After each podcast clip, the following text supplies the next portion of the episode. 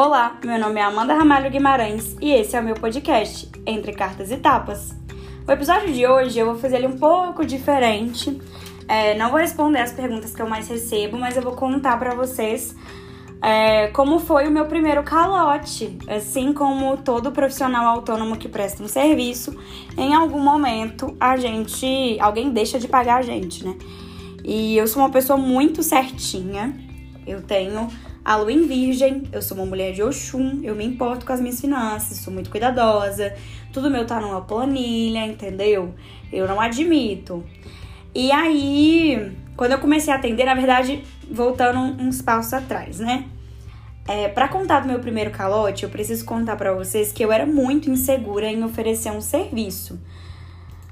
Tanto porque eu nunca me imaginei empreendendo, e é muito interessante, porque uma das pessoas que trabalhou comigo há muitos anos atrás já me perguntava, assim, é, me perguntou uma vez: ah, você não tem vontade de empreender, não? Porque você tem um, um espírito empreendedor, você é uma pessoa com uma personalidade empreendedora.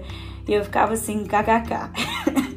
eu não me achava capaz, né, de, de empreender, porque é muito cansativo. E até hoje, em alguns momentos, eu me vejo vacilando. Só que quando eu comecei com tarô, uma das promessas que eu fiz para mim mesma é que eu não ia atender ao público, ou seja, já paguei língua. E a segunda é que eu não ia fazer disso uma profissão e paguei língua de novo. No final de 2019, 2019? Não, 2020. No final de 2020, eu atendi, sem brincadeira, de novembro, de outubro a dezembro, umas 200, 300 pessoas e fiz tiragem anual e tudo mais, e eu cobrava muito barato, eu cobrava 30 reais. Então eu atendi uma galera de vários estados, uma pessoa indicava para outra que indicava para outra. Inclusive eu recomendo, se você estiver começando, começar com um preço mais em conta para você construir no base. E as pessoas que realmente gostarem de você e do seu trabalho vão te acompanhando, que foi o que aconteceu comigo. Mas, né, invariavelmente, uma hora fica insustentável você atender 100, 200 pessoas por mês por 30 reais, porque o desgaste é muito grande. E eu fui subindo o preço. E aí eu de 30 fui para 60 e fiquei atendendo com 60 reais por 60 reais por alguns meses durante o começo desse ano. Foi, tô tentando lembrar aqui a época, gente, certinho. E quando a pessoa ia marcar um atendimento comigo, eu marcava manualmente, não era como tem hoje, que eu tenho uma ferramenta que é mais prático, né? É, eu marcava manualmente e eu mandava uma mensagem que era padronizada para as pessoas, falando que o valor era um valor simbólico, que era um valor da troca e que caso a pessoa não se identificasse com a consulta, ela não precisaria de pagar. Claro que eu tirei isso porque eu penso que se você prestou um serviço e a pessoa não gostou, é, são várias variáveis que estão envolvidas. Não necessariamente seu serviço foi ruim. Às vezes ela não estava preparada para receber aquele conselho e tudo mais. Mas só de você ter prestado tempo, o valor da troca é da troca, mas é o valor do tempo que você empenha também, né? Então, isso teve que ser revisto depois de muita, muita e muita terapia. Mas vamos aos fatos. Acho que foi em abril de 2021, próximo ao meu aniversário, eu atendi uma pessoa que eu conhecia da faculdade. Como eu falei para vocês em alguns episódios anteriores, eu me formei em relações internacionais. Essa pessoa fez algumas matérias comigo, ela era de outro curso, ela era de ciências sociais. E eu acho que ela fez antropologia e sociologia política, se não me engano. Gente, minha memória, ela é uma memória assim de elefante, tá? Então a pessoa para me passar para trás, ela precisa ser muito inteligente ou muito ousada. Enfim, e aí ela veio me procurando, quis saber como funcionava, segundo ela nunca tinha tido um atendimento de tarô antes e tudo mais. E eu seguia ela no Instagram, foi assim que ela conheceu o meu trabalho, porque o meu Instagram pessoal foi transformado no Instagram, Instagram de tarô. E marquei e atendi ela. Na hora de fazer o atendimento, ela me perguntou se ela podia depositar. Eu tinha atendido ela numa quinta-feira. Ela perguntou se ela poderia depositar na segunda, que ela ia receber uma grana. E eu falei, bom, sem problemas. Na segunda-feira eu mandei mensagem, ela disse que ainda não tinha recebido dinheiro. E eu já comecei a achar estranho.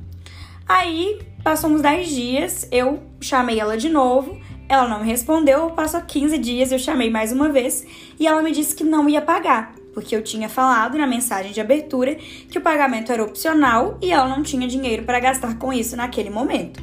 Sendo que o feedback que ela me deu da leitura, assim que ela aconteceu, assim que terminou, é que ela tinha gostado, que ela tinha se identificado, que tinha feito sentido, que ela tinha se sentido acolhida. Então eu não me preocupei, né? Falei, bom, se identificar que era o mais importante para mim naquela época, continua sendo, né? Mas enfim, agora que eu trabalho com isso, eu tenho folha de pagamento, tenho funcionário, tenho fornecedor, então eu tenho outras preocupações. Antes era só eu. E aí que o barraco desabou, porque eu nunca tinha passado por isso. Ela mereceu o meu trabalho, ela me deu calote, ela não tinha interesse em pagar, ela tinha o dinheiro, ela é empreendedora como eu. Ai, gente, a vontade de falar quem é é muito grande. Mas meus advogados, né? Eu estou de férias, mas meus advogados não, já dizia aquele saudoso meme. Então, para evitar um processinho, não vou estar falando, hein? Mas quem quiser saber, vai lá no meu direct no Instagram que eu conto pra vocês. Que eu também. Eu sou do clã, né, gente? Eu adoro uma fofoca. Uma fofoca. Até gaguejou. Estou nervosa que ela ficou. Só de lembrar disso eu fico muito nervosa. E ela desmereceu muito meu trabalho. E eu fiz com ela uma coisa que eu não faço com ninguém. Eu jurei ela. Falei, tudo bem, fulana, você não vai me pagar, não mas quem vai te cobrar vai ser Exu e vai te cobrar 10 vezes mais. A consulta era 60, alguém um dia vai te dar um calote de 600 reais porque não é justo isso, é muito indigno com o meu trabalho esse tipo de postura. Depois de, disso, claro que eu levei outros calotes, mas como esse foi o primeiro, foi o que ficou mais marcado, porque a pessoa toda milituda, entendeu? Nas redes sociais, ai, valorize o local, os pequenos produtores, os, os prestadores de serviços, e na hora de valorizar, ela fez o quê? Deu um grande calote. E aí jurei ela e beleza, passou. Até então, essa história tinha terminado aí. Eu fiz uma série de stories no Instagram. Na época, eu tive mais de 500 visualizações. O povo adora uma fofoca também. Muitas pessoas, né, do meu lado nessa treta, nessa tour. E eu me sentindo muito acolhida, apesar de, né, ter ficado 60 reais mais pobre. E passou.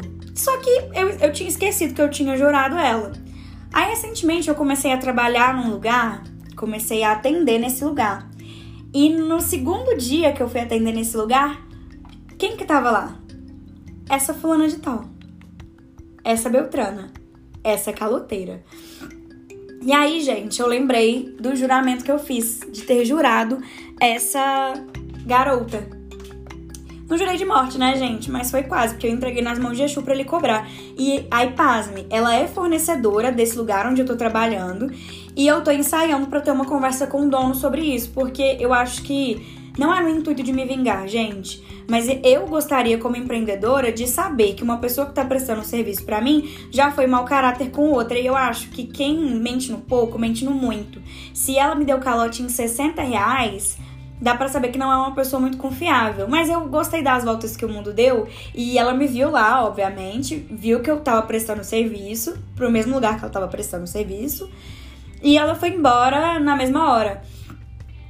Ela não, não aguentou, não sustentou o rojão. Porque, ai, gente, nessa hora, o, o Ares, o Sol em Ares, na casa 3, ele dá uma, uma tremelicada assim, eu fico louca. Minha pressão até sobe, minha pressão que é baixa até sobe.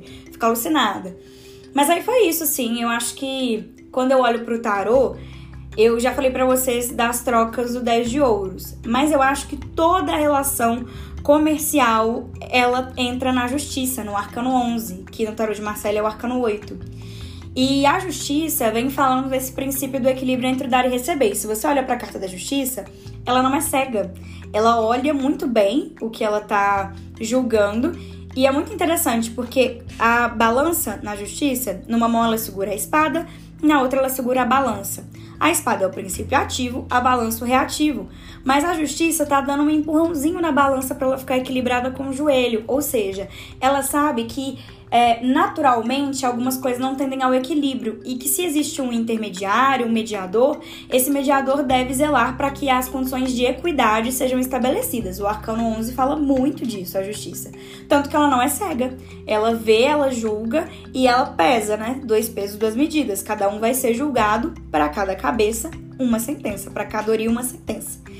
E eu acredito muito que o Arcano 11 ele se relaciona em certa medida com o arquétipo de Xangô, e na mitologia iorubá, no panteão iorubá, Xangô é o orixá que carrega um machado, o Oxé, que ele corta para os dois lados. Então você é julgado na mesma medida que você julga. E eu sei que eu nunca fiquei devendo ninguém conscientemente. E as pessoas que um dia eu devi, eu fiz questão de pagar para mais. Tirando as pessoas que eu devo gratidão, que eu devo ajuda, que são coisas que o dinheiro não paga. Então eu estou segura de que eu fiz a minha parte para manter o equilíbrio, para manter a justiça nessa situação. Tanto que joguei na mão de Exu, ele mandou de volta e estamos trabalhando no mesmo lugar, prestando serviço para o mesmo empregador. Então, em alguma hora, esse princípio reativo à balança da justiça vai ser ajustada por mim mesma, que vou falar com esse empregador que essa pessoa não é confiável. Mas é isso, eu acho que todo profissional liberal, todo prestador de serviço já passou por alguma algum perrengue desse, uma pessoa que pediu ou não pagou, ou que encomendou e sumiu no cerrado. E eu acho que a gente não perde por ser honesto, né? Se você não tem dinheiro é uma coisa, mas você falar que não, não vai pagar porque não era obrigado, aí já é demais, né, gente? Eu sou uma mulher nervosa. Eu não deixo para baixo, não. Bom, esse episódio foi um pouco diferente. Amanhã eu volto com a pauta normal de responder as perguntas, mas é porque muitas pessoas conheceram meu perfil por causa da tour da caloteira. Então eu achei legal deixar eternizado aqui no podcast para mais pessoas terem acesso. Não deixei isso no destaques porque, sei lá, né, vai que eu tomo um processinho. Como não revelei nomes aqui, tô bem tranquila, tá, gente? Como eu disse, eu estou de férias, mas meus advogados não. Aproveitando para lembrar que no dia 19 de outubro estreia meu curso. Estreia, né? Como se fosse um, um, um negócio, assim, né? Um grande musical. Meu curso tá complicado para iniciantes, mas vocês já conseguem fazer a pré-inscrição através do link na bio do meu Instagram, Amanda Ramalhou. Quem faz a pré-inscrição tem alguns descontos, tem alguns mimos, algumas mordomias. Então não espera até o carrinho abrir para garantir a sua vaga no curso. Gente, quem me conhece antes e depois da toda caloteira sabe que eu só prosperei, que minha vida só foi pra frente. É, além de tudo no curso, além de tarô propriamente dito, eu dou dicas de empreendedorismo nesse ramo holístico, tanto de divulgação, marketing, como atrair clientes. Então é um curso bastante completo que vem acompanhado de materiais de apoio e seis meses de mentoria gratuita comigo. Então não perde essa não, hein? Quem chega primeiro bebe água limpa. Até a próxima, um abraço e é isso aí.